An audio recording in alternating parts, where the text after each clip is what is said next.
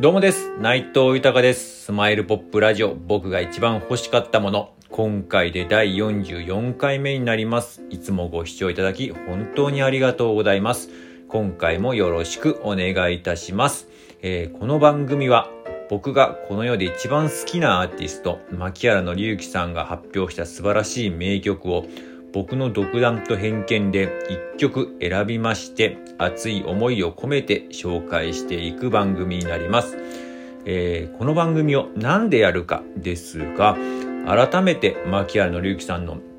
素晴らしさを知ってほしいという思い、そして今、牧原の之さんは活動自粛中ですが、活動復帰のきっかけになることを願っての思い、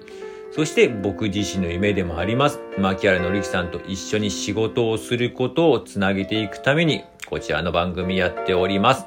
よろしくお願いいたします。では早速、今回紹介する曲を発表いたします。えー今回紹介する曲は、えーチキンライスになります。まあ、この曲は、ちょっとね、牧の、牧原の之さん名義という感じではないんですけれども、まあ、でもそれでも結構、えー、代表曲とかを、まあ、ちょこっと昔聴いてたっていう、牧原の之さんを昔聴いていたという方でも知っている曲ではないでしょうか。えー、あのね、僕も大好き、今でも一番大好きな、お笑いの、えー芸人コンビですけども、ダウンタウンのお二人とまコラボしたという感じの、えー一曲、名曲の一曲ですよね。えー発売の方は2004年でしたけれども、まあ、この時僕も、えーリアルタイムでテレビ番組とかね、見てましたけれども、まあ、生まれたきっかけが、えーフジテレビで、えーやってました音楽番組のヘイヘイヘイミュージックチャンプで、牧原紀之さんがゲストに出た際に、えー浜田雅俊さんが、浜ちゃんが、えー曲の依頼して、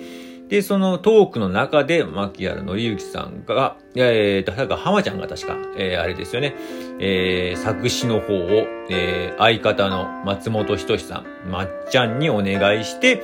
それでこの曲が生まれるということで、えー進んでったというものになります。あの、今でもね、えっ、と、YouTube とかで、この、えっ、と、動画の、えーで、この曲の生まれる流れとかが、えーありますけども、まあ、僕もこれをリアルタイムで見てましたけれども、まあ本当昔から僕は、えー、牧原紀之さんと同じぐらいダウンタウンが大好きで、えー特に松本人志さんのこの才能っていうものに関しては、えー今でも本当に尊敬しているし、えー人としても心からお笑い芸人としてもすごく尊敬を、えーしておりますけれども、まああの時のこの詩のセンスを見た時だ、えー、かんね、あの詩の素晴らしいこの、このチキンライスの詩を見た時に、やっぱこの人すげえわと。改めて思った、えー瞬間でしたね。本当に。うん。今でも結構まあ、この曲はクリスマスソングになりますし、ちょっと時期としてはちょっと、えー今は違うかもしれないですけど、でも今日はなんかこの曲紹介したいなと思いまして、えー紹介させていただきます。えーもう本当に素晴らしい名曲、クリスマス、日本を代表するクリスマスソングだと思います。では、紹介いたします。えー、今回は、牧原紀之さん名義じゃなくて、浜田雅俊と牧原紀之で、チキンライスになります。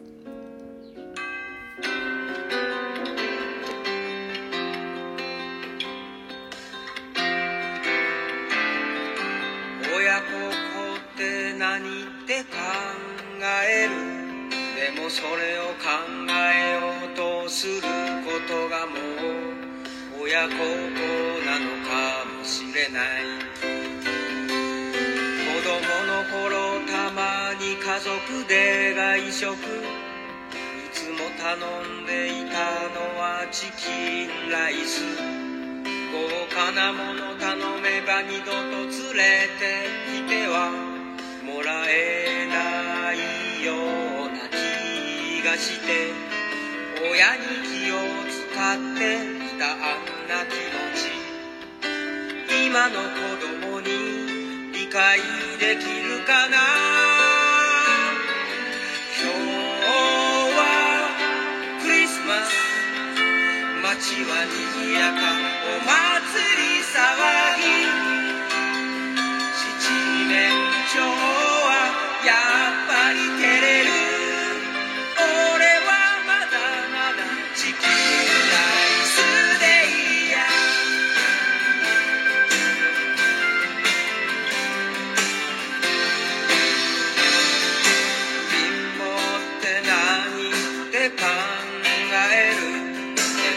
たとこへこんだ分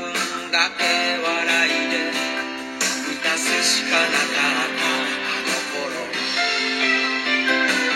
昔話を語り出す時もあって貧乏自慢ですかという顔をす